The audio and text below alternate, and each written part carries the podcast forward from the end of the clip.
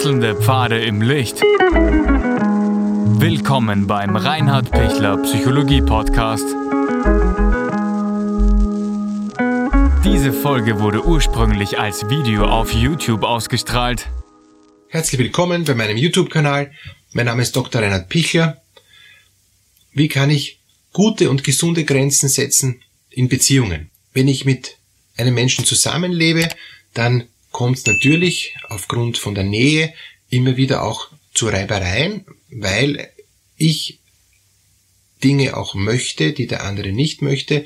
Und aufgrund der Nähe werden wir ziemlich schnell auch an Punkte kommen, wo ich merke, das ist nicht so, wie ich es gewohnt bin. Und da liegt eben dann die Zahnpasta nicht links, sondern rechts und, und die Zahnpastatube ist auf und zugeschraubt. Sie kennen alle diese Beispiele. Das sind jetzt dazu so Stereotypen, ähm, für dass mich was ärgert, weil ich das nicht gewohnt bin und, und dass ich dann mir denke, ja, das, das, das muss sein, weil die Zahnpasta darf nicht eintrocknen und für den anderen ist es völlig wurscht, ob sie eintrocknet und so. Also die, die, ähm, ich finde das ein, ein, ein, ein klassisches Beispiel, ähm, worüber man sich ärgern kann, worüber man dann gut streiten kann. Und was sich aber nicht ändert, ja, weil das Interessante ist ja, es bleibt dann trotzdem so und weil, weil es halt der andere gewohnt ist, weil er gerade bei solchen ähm, ganz tief eingefleischten Alltagstätigkeiten wie Zähneputzen, was er seit Kind an jeder macht, ja, dann nicht mehr nachdenkt. Ja. Und das ist alles so tief automatisiert, schon so im Unbewussten, ähm, das Zähneputzen, obwohl man ja bewusst Zähneputzen sollte, jeden einzelnen Zahn, ähm, dass man irgendwie innerlich dann gar nicht, gar nicht mehr mitdenkt. Und selbst wenn man sich vornimmt, ah ja, der Partner will, dass ich zuschraube, vergesse ich zum Zuschrauben, weil ich so in, in, in diesem, in der Früh noch so müde und in diesem Alltagstrott bin und, und, und das eher so automatisiert mache.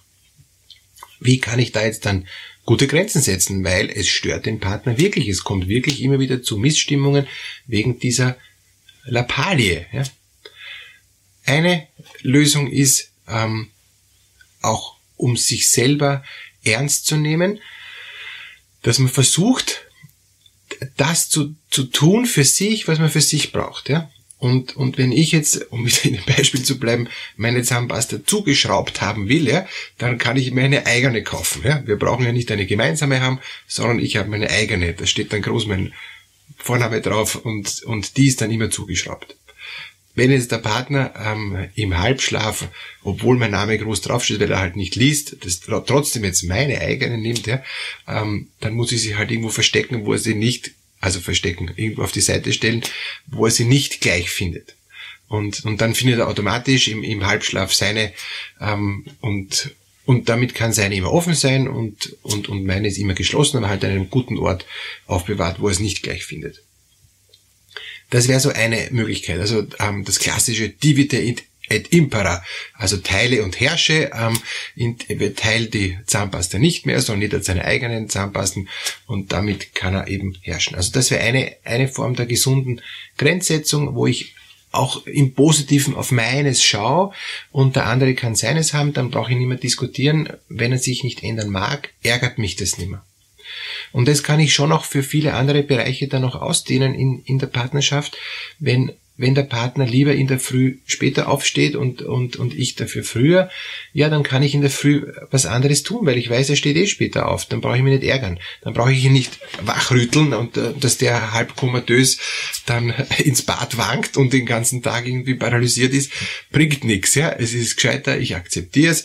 Das ist eben seine Grenze, ähm, ist übrigens genetisch äh, vorbestimmt, ob man eben ein ein, ein Langschläfer ist oder ein Frühaufsteher. Das, das, da kann man genetisch gar nicht so viel ändern.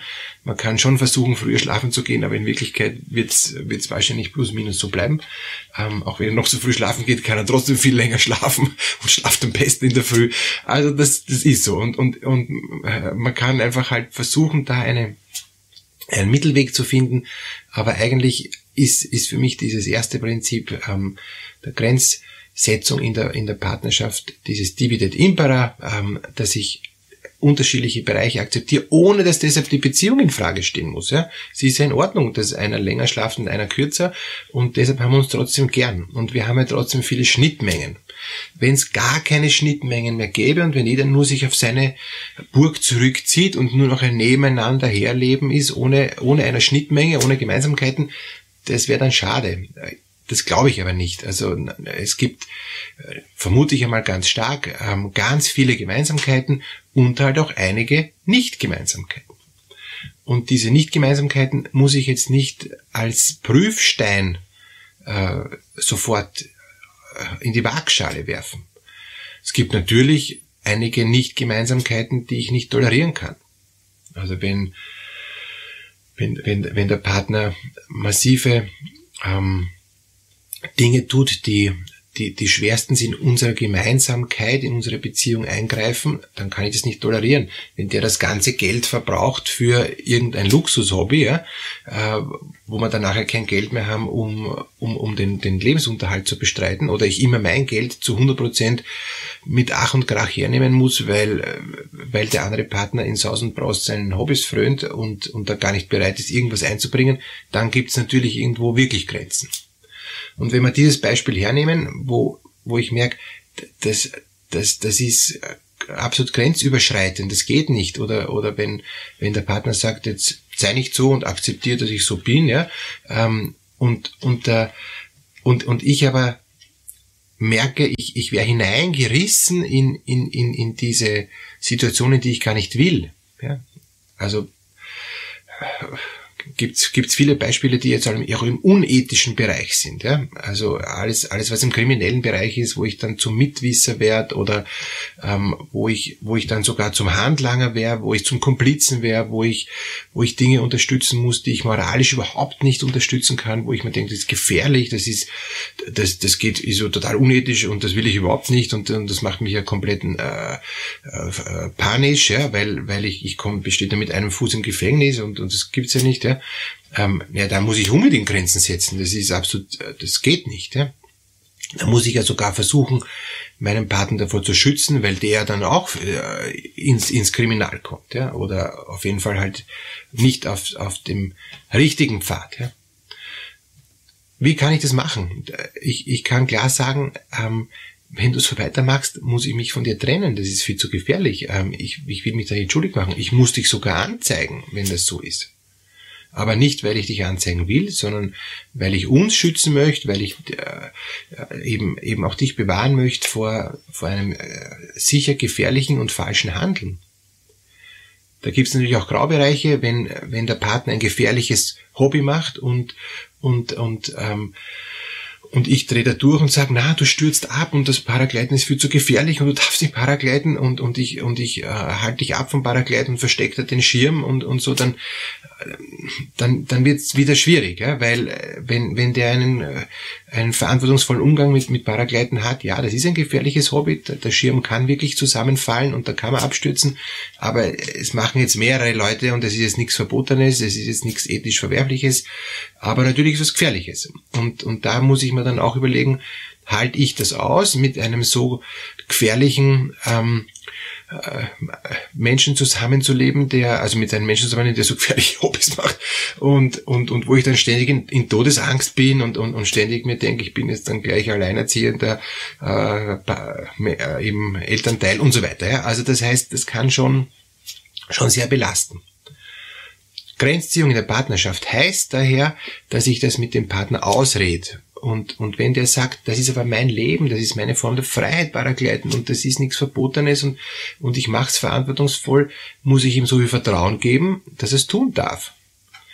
Wenn, wenn das ins Kriminelle geht, dann ist Schluss mit Vertrauen. Das ist eine ganz klare rechtliche und ethische Grenze. Da muss ich sagen, na, das, das mache ich nicht mehr mit. Ich mache mich da nicht co-abhängig und, und damit auch ähm, mitschuldig. Und, und, und da geht es dann auch ganz klar darum, ähm, äh, eben auch Abstand zu nehmen, ja? auch sich in Sicherheit zu bringen. Auch wenn es schwer ist. Aber, ich, aber es gibt eben ganz klare Grenzen. Wo sind Ihre Grenzen? Vielleicht können Sie mir das auch schreiben. Ja? Ähm, vielleicht können Sie da wirklich auch im, ähm, unten in den Kommentaren da auch, auch wirklich ähm, einen intensiven Austausch äh, starten miteinander. Ja, das Schöne ist ja, es können ja alle von der ganzen Community dann auch antworten. Das sind, das sind nicht so einfache Fragen, die man ganz klar beantworten kann. Ja, und das, und das muss doch oft dann auch sehr individuell entscheiden. Aber die Community kann wirklich uns allen äh, ähm, eine Unterstützung und eine Hilfe sein. Und, und dazu lade ich Sie sehr gern ein und, und das ist auch das Ziel von, von meinem YouTube-Kanal, dass wir uns da gegenseitig auch unterstützen und, und, und gegenseitig wirklich ein, einen Austausch ermöglichen. Grenzen in der Partnerschaft heißt, ich weiß, wo ich stehe, ich weiß, was mir wichtig ist, ich weiß, was, ähm, was, was ich mag und was ich nicht mag.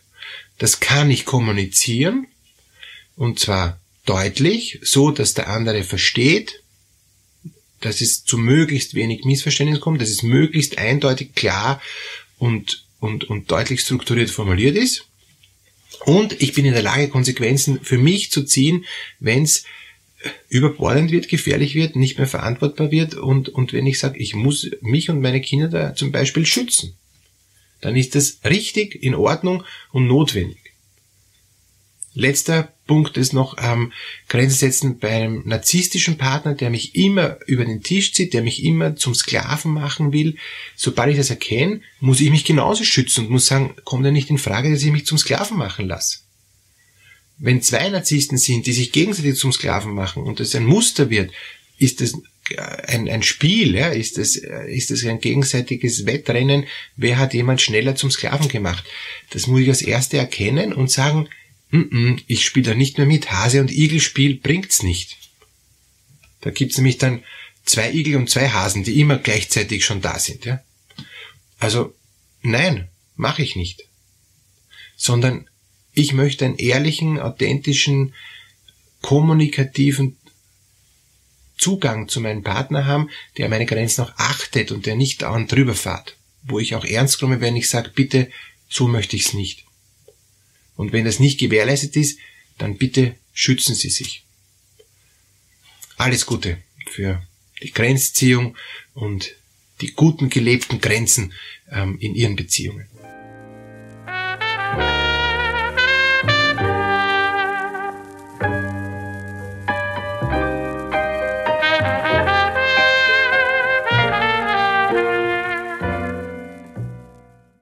Wenn Ihnen diese Podcast-Episode gefallen hat, geben Sie bitte eine positive Bewertung ab. Wenn Sie Fragen oder Anmerkungen haben, können Sie Herrn Dr. Pichler unter seinem Blog reinhardpichler.at kontaktieren. Vielen Dank fürs Zuhören und bis zur nächsten Folge.